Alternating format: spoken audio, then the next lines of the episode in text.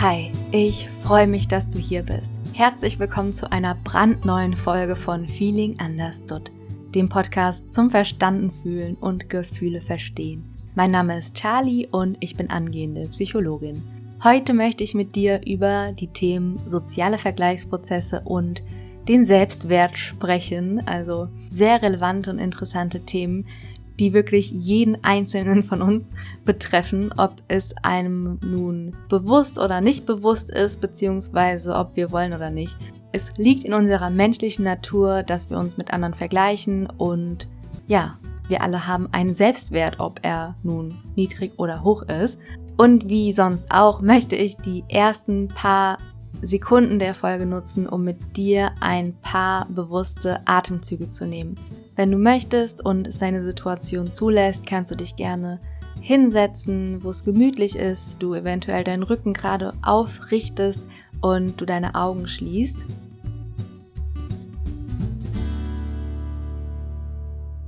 Und dann atme durch die Nase tief in deinen Bauch ein und durch den Mund wieder aus. Noch einmal tief einatmen und ausatmen. Atme tief in deinen Bauch ein und durch den Mund wieder aus. Wenn wir tief in unseren Bauch einatmen, helfen wir unter anderem unserer Konzentration auf die Sprünge. Denn die Dehnung der Lunge hilft uns ruhiger zu werden und so besser auf unsere geistigen Ressourcen zurückgreifen zu können. Deshalb lass uns einmal den tiefsten Atemzug des ganzen Tages nehmen. Atme durch die Nase in deinen Bauch und merke, wie der Bauch sich nach außen ausdehnt. Halt die Luft für einen Moment und lasse die ganze Luft aus deinem Körper rausströmen. Wie geht es dir jetzt in diesem Moment? Ja, ich hätte nicht gedacht, dass ich diese Folge heute noch aufnehme, weil ich ehrlicherweise heute nicht so gut drauf war. Ich habe ein bisschen Hormonchaos, auch weil ich gerade meine Periode habe und da dachte ich mir, heute kriege ich gar nichts auf die Reihe. Aber jetzt habe ich einen langen Spaziergang gemacht im Wald. Eigentlich wollte ich joggen gehen, aber das war dann heute doch nicht drin. Und ich bin einfach lange spazieren gegangen. Die Sonne kam sogar raus ein bisschen. Und jetzt bin ich in einer ganz anderen Stimmung und bin doch bereit. Überraschung. Es wird doch die Folge heute schon aufgenommen. Und das Thema, über das ich heute sprechen möchte, ist eins, das mich im Rahmen meines Studiums beschäftigt.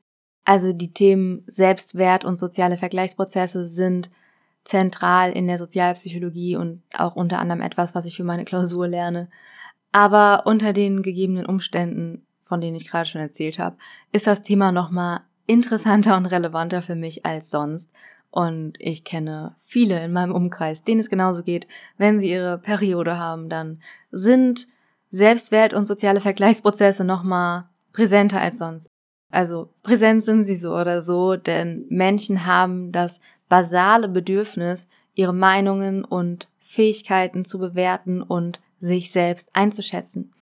Das habe ich auch schon in der dritten Podcast-Folge gesagt, als es um das Thema Selbst- und Selbsterkenntnis ging da habe ich auch darauf hingewiesen, dass es hier noch so viel zu sagen gibt und dass ich gerne eine extra Podcast-Folge über Aufwärts- und Abwärtsvergleiche aufnehme. Ein paar von euch haben mir auch geschrieben, dass sie sich sehr über eine solche Podcast-Folge freuen würden und deshalb war das jetzt einfach die perfekte Gelegenheit heute. Nochmal zur Erinnerung oder falls du die dritte Podcast-Folge nicht gehört hast, wir vergleichen uns mit anderen Menschen, um uns einzuschätzen. Jedoch ist es nicht möglich, sich selbst akkurat durch Vergleiche einzuschätzen, weil unsere Wahrnehmung sehr subjektiv verzerrt ist und objektive Vergleiche sind hier nicht möglich. Soziale Vergleiche haben insbesondere eine selbstwertdienliche Funktion. Es lässt sich unterscheiden zwischen Aufwärts- und Abwärtsvergleichen. Aufwärtsvergleiche, wie es ja im Begriff auch schon so ein bisschen drinsteckt, das sind Vergleichsprozesse, wo wir zu einer anderen Person gefühlt aufblicken. Also wir vergleichen uns mit Personen, die uns überlegen sind. Zumindest nehmen wir das in dem Moment so wahr. Und zwar in Bezug auf eine bestimmte Dimension. Also die Dimension, in der wir uns auch dann vergleichen. Für mich als Person, die seit nicht mal einem Jahr alle zwei bis drei Tage joggen geht, wäre es ein Aufwärtsvergleich, mich mit jemandem zu vergleichen, der seit Jahren Marathons rennt. Ein Abwärtsvergleich, wie du dir jetzt wahrscheinlich schon denken kannst, ist im Gegensatz dazu ein Vergleich mit einer Person, die uns selbst in einer bestimmten Dimension unterlegen ist. Ich kann mich jetzt mit einer Person vergleichen, die überhaupt nie joggen geht und noch nie joggen war, dann bin ich ihr in dieser speziellen Dimension überlegen und höchstwahrscheinlich kann ich entweder schneller oder weiterlaufen als sie. So, je nachdem, um welchen Vergleichsprozess es sich handelt, entweder ein Aufwärts- oder ein Abwärtsvergleich, hat das unterschiedliche Auswirkungen. Bei einem Aufwärtsvergleich ist es zum Beispiel so, dass das uns anspornen kann. Es kann uns dazu bringen, dass wir unsere Fähigkeiten weiterentwickeln und dann dazu motiviert werden, zum Beispiel selbst auch weiterzulaufen oder besser malen zu können, erfolgreicher zu werden, besser in der Kindererziehung oder beim Kochen indem wir uns zum Beispiel mit der anderen Person identifizieren, die in der bestimmten Dimension besser ist, können wir dadurch wichtige Informationen erhalten, um unsere eigene Leistung auf dem Gebiet selbst zu verbessern. Bleiben wir beim Jogging-Beispiel, weil es so schön einfach ist. Wenn ich mir jetzt vorstelle, wie so ein Marathonläufer oder eine Läuferin wohl an die Sache rangeht, wie sie so drauf ist, was sie macht, um gut und schnell laufen zu können, ist die Sache ja klar, also mehr trainieren. Aber ja, das kann natürlich je nach Beispiel nochmal viel komplexer sein. Zum Beispiel erfolgreiche Unternehmer, Unternehmerinnen, wenn ich mich da mal so reinversetze, dann sind das noch zwei, drei mehr Dinge, die man da zu beachten hat. Aber man kann sich dann da so reinfühlen und dann wird man zu bestimmten Erkenntnissen gelangen, wie die Person wohl in bestimmten Situationen denken oder handeln musste, um heute da zu sein, wo sie jetzt ist. Außerdem wurde in Studien herausgefunden, dass wenn wir eine Ähnlichkeit wahrnehmen zwischen uns und der scheinbar überlegenen Person, zumindest in der Dimension, in der wir uns vergleichen, dann ist das mit sehr positiven Gefühlen verbunden. Also wenn ich zum Beispiel einen Film schaue mit einer richtig tollen Schauspielerin, die einen Charakter spielt, der ein absoluter Überflieger ist und Bombe aussieht und ich mir denke, boah, wir sind uns aber schon auch ähnlich in gewisser Hinsicht, dann kann das dazu führen, dass ich mich sehr darüber freue, stolz drauf bin, beruhigt bin, was auch immer. Es kann jedoch auch zu negativen Gefühlen führen, beziehungsweise genauer gesagt zu negativem Affekt führen. Affekt ist nochmal intensiver und kürzer als ein Gefühl. Und zwar wenn ich mir zum Beispiel denke, okay, diese Person ist viel krasser als ich und trotzdem sind wir uns schon auch gar nicht so unähnlich, dann kann das natürlich zu Neid führen oder dass ich mir denke, oh shit, und ich krieg's nicht hin. Und da gibt's unterschiedliche Beispiele.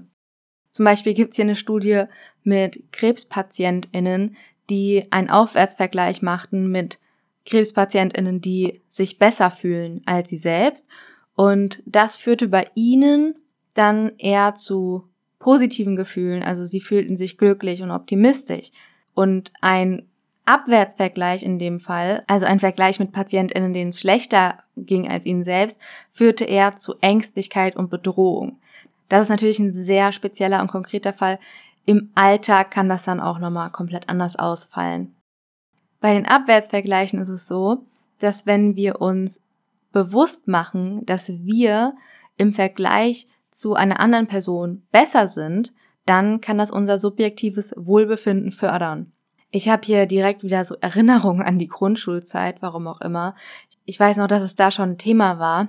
In der Grundschule, so in der Zeit fing es ja an, dass man zum ersten Mal Noten bekommen hat für seine Leistung und dann ist es sehr verlockend, da direkt in den Vergleich zu gehen, weil es so schön einfach ist, ne? Welche Note hast du? Ist deine Note besser oder schlechter als meine?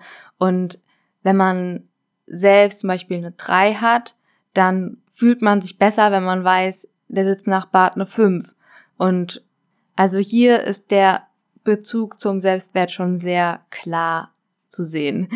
Und Studien haben gezeigt, dass Abwärtsvergleiche uns deutlich lieber sind als Aufwärtsvergleiche, weil diese sich viel besser auf den Selbstwert auswirken.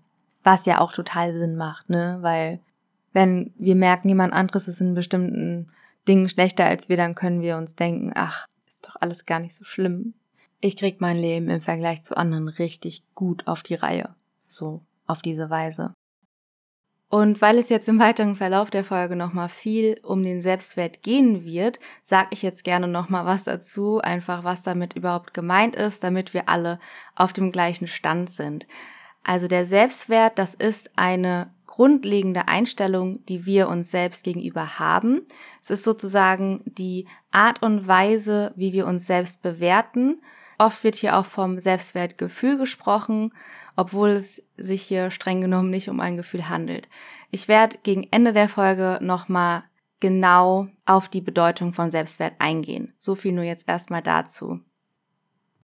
Das Selbstwertgefühl hängt nicht nur mit Auf- und Abwärtsvergleichen zusammen, sondern auch generell mit Auf- und Abwertungsprozessen, zum Beispiel bei Einstellungen. Also nehmen wir jetzt zum Beispiel einfach mal an, wir haben eine Einstellung zum Umweltschutz und wir sind der Meinung, ja, die Umwelt, die muss geschützt werden und ich habe da auch was beizutragen und das mache ich ja einfach allgemein durch eine nachhaltige Lebensweise.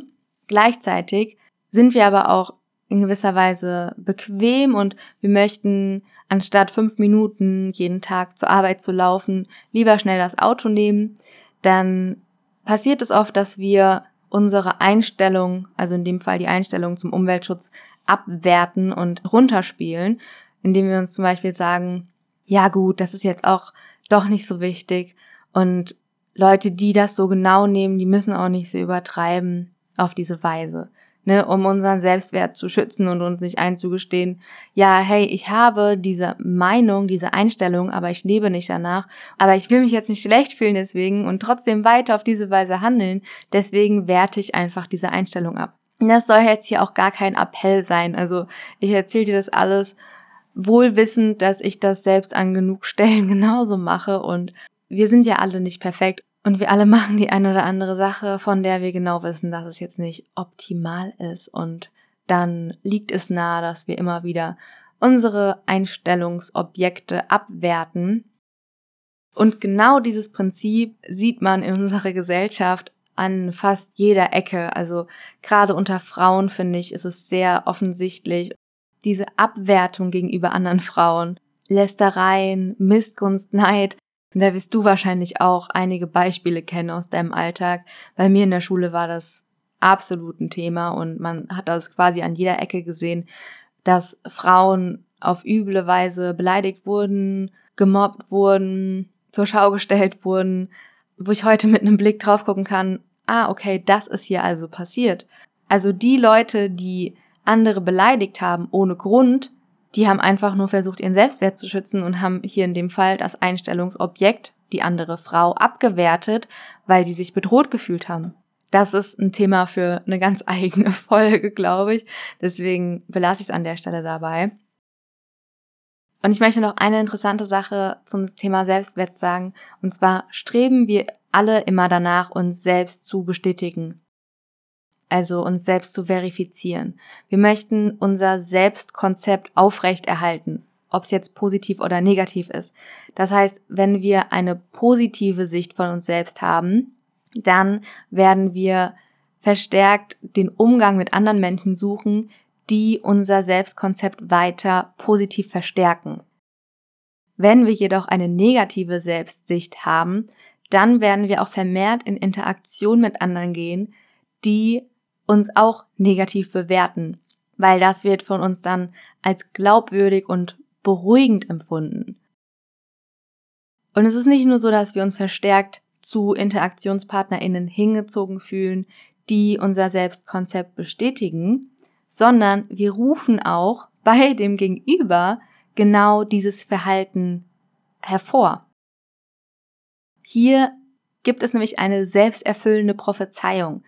Bei einer selbsterfüllenden Prophezeiung glauben Menschen an ihre subjektive Vorhersagen und verursachen dadurch genau das Verhalten, was wiederum deren Erfüllung bewirkt. Das ist etwas ganz Grundlegendes. Selbsterfüllende Prophezeiungen gibt's überall und wirst du auch auf jeden Fall in deinem Leben zur Häufe haben. Ich finde selbsterfüllende Prophezeiungen gerade in diesem Zusammenhang so spannend. Wenn du nämlich selbst von dir denkst, du bist nicht richtig so wie du bist, dann wirst du mit Leuten in Interaktion gehen, die dich auch nicht richtig so finden, wie du bist und bei denen du immer wieder das Verhalten hervorrufst, dass du nicht richtig so bist, wie du bist, wodurch das immer wieder verstärkt wird, dieser Gedanke über dich selbst. Es ist auch ein so spannendes Thema, über das man eine eigene Folge machen könnte. Es ist auch nicht mein Anspruch jetzt hier in dieser Folge auf alles rund um das Selbstwertgefühl einzugehen. Das kann ich gar nicht. Da gibt es tausende Bücher zu diesem Thema. Auf eine wichtige Sache möchte ich allerdings noch eingehen. Und zwar hat ein guter Freund von mir, Nick, seine Bachelorarbeit genau über dieses Thema geschrieben, also den Zusammenhang zwischen sozialen Vergleichsprozessen und dem Selbstwert, konkret im Kontext von Instagram. Hier würde es sich natürlich sehr gut anbieten, Nick als Interviewgast einzuladen und mit ihm gemeinsam im Podcast darüber zu sprechen. Allerdings habe ich mir vorgenommen, jetzt für den Anfang erstmal die Folgen alle alleine aufzunehmen. Ich sehe es auf jeden Fall auch als Potenzial, irgendwann das Ganze auszuweiten und auch Interviewgäste einzuladen. Hier habe ich einige Ideen für Gäste, die sehr interessante Themen zu erzählen hätten. Fürs Erste belassen wir es also so. Aber ich habe gerade, bevor ich angefangen habe, die Folge aufzunehmen, nochmal kurz in seine Bachelorarbeit reingeschaut und insbesondere das Kapitel über den Selbstwert durchgelesen. Da gibt's ein paar Informationen, die ich gerne noch hier teilen möchte in dem Rahmen. Und zwar wird zwischen implizitem und explizitem Selbstwert unterschieden. Das implizite Selbstwertgefühl versteht sich als Eigenbewertung, also wie wir uns selbst bewerten. Das verläuft automatisch und unbewusst und wird mit steigender Lebenserfahrung immer stabiler. Im Gegensatz dazu ist das explizite Selbstwertgefühl abhängig von einer Situation. Der explizite Selbstwert, der teilt sich auf in drei Subdimensionen, nämlich den leistungsbezogenen Selbstwert, den sozialen Selbstwert und dem Selbstwert, der die äußere Erscheinung betrifft, also das Aussehen. Hier gibt es aber ganz unterschiedliche Priorisierungen. Also bei mir war das zum Beispiel früher zur Schulzeit so, dass ich meinen Selbstwert sehr auf mein Äußeres gestützt habe oder auch wie ich im Umgang mit anderen Menschen war. Leistung war bei mir noch nicht so ein Thema, war nicht so wichtig. Heute muss ich sagen, stützt sich mein Selbstwert insbesondere sogar auf meine Leistung und auf meinen Umgang mit anderen Menschen und das Aussehen ist viel mehr in den Hintergrund gerückt. Was wahrscheinlich auch eine relativ normale Entwicklung ist bei Erwachsenen. Also zumindest ist es so in meinem Umfeld, dass es bei vielen Menschen der Fall ist, dass man sich viel weniger auch über das Aussehen definiert. Ich möchte jetzt zum Schluss noch eine ganz kurze Stelle aus Nicks Bachelorarbeit vorlesen und das ist eine Stelle, da kommt jeder mit, auch wenn man sich nicht vorher in das Thema reingelesen hat. Eine Schülerin ist insgesamt zufrieden mit ihrem Aussehen. Weil die meisten Leute aus ihrem sozialen Umfeld Instagram nutzen, beschließt sie sich ebenfalls anzumelden. Innerhalb von zwei Wochen postet das Mädchen drei Fotos, die ihre äußere Erscheinung zeigen. Sie stellt fest, dass sie im Vergleich zu anderen Personen deutlich weniger Likes erhält. Infolgedessen könnte sie anfangen, darüber nachzudenken, ob sie weniger gut aussieht als die anderen. Würde die Schülerin es bei diesen drei Posts belassen, wäre es wahrscheinlich, dass sich ihre Erfahrung mit der Plattform, die in diesem Fall die Subdimension Appearance Self-Esteem betrifft, nicht ausschlaggebend auf den impliziten Selbstwert auswirkt. Ganz kurzer Hinweis, Appearance Self-Esteem ist einfach der Selbstwert, der sich auf die äußere Erscheinung bezieht. Bei gegenteiliger Reaktion, also dem gesteigerten Nutzerverhalten durch intensivere Selbstdarstellung und gleichbleibender Resonanz, wäre die Wahrscheinlichkeit für eine Auswirkung größer. Angenommen, die Resonanz zu ihrem Aussehen zeichne sich insbesondere in schriftlichen Kommentaren zu ihren Fotos ab und sie würde öffentlich als unattraktiv deklariert werden. Dann könnte sie der situativen Reaktion ihres sozialen Umfeldes einen höheren Stellenwert zuschreiben, wodurch ebenfalls wahrscheinlicher wäre, dass sich ihre Erfahrungen auf den impliziten Selbstwert auswirken. Ja, also ich finde, das ist nochmal ein ganz schönes Beispiel dafür, dass wenn wir situative Erfahrungen machen, dass diese sich zwar auf unseren impliziten Selbstwert auswirken können, also auf unsere allgemeine Eigenbewertung, aber sie müssen es eben nicht. Und das ist jetzt einfach nur ein Beispiel, eben bezogen auf den Selbstwert, der sich auf das Äußere stützt. Es gibt ja hier, wie gesagt, noch den sozialen Selbstwert und den leistungsbezogenen Selbstwert. Also da gibt es entsprechend auch nochmal viele weitere Situationen, die man als Beispiele nehmen könnte. Aber ich finde, das veranschaulicht einfach super gut, wie das mit dem Selbstwertgefühl funktioniert. Das jetzt einfach nur als kleiner Einblick in das Thema. Vielleicht kommt Nick einfach mal als Gast mit dazu und dann kann er da als Experte zu dem Thema nochmal viel ausführlicher auch drauf eingehen. Oder für alle, die das Thema jetzt gerne schon vertiefen wollen, ihr findet Nicks Bachelorarbeit auf allen gängigen Online-Portalen. Der Autorenname ist Nick Feldmann, also sehr große Empfehlung für alle, die das Thema interessiert. Ich belasse es an dieser Stelle dabei für heute. Ich lege mich jetzt gleich auf die Couch und entspanne mich ein bisschen. War jetzt heute doch ein recht anstrengender Tag, aber hat mir großen Spaß gemacht, die Folge aufzunehmen und ich hoffe, dir hat es auch gefallen. Du konntest was für dich mitnehmen. Hinterlass mir super gerne ein Feedback auf Instagram. Dort heiße ich feeling.understood. Ich freue mich natürlich auch über eine Bewertung hier auf iTunes oder wenn du den Podcast abonnierst, sodass du keine Folge mehr verpasst. Bis zum nächsten Mal. Pass gut auf dich auf. Deine Charlie.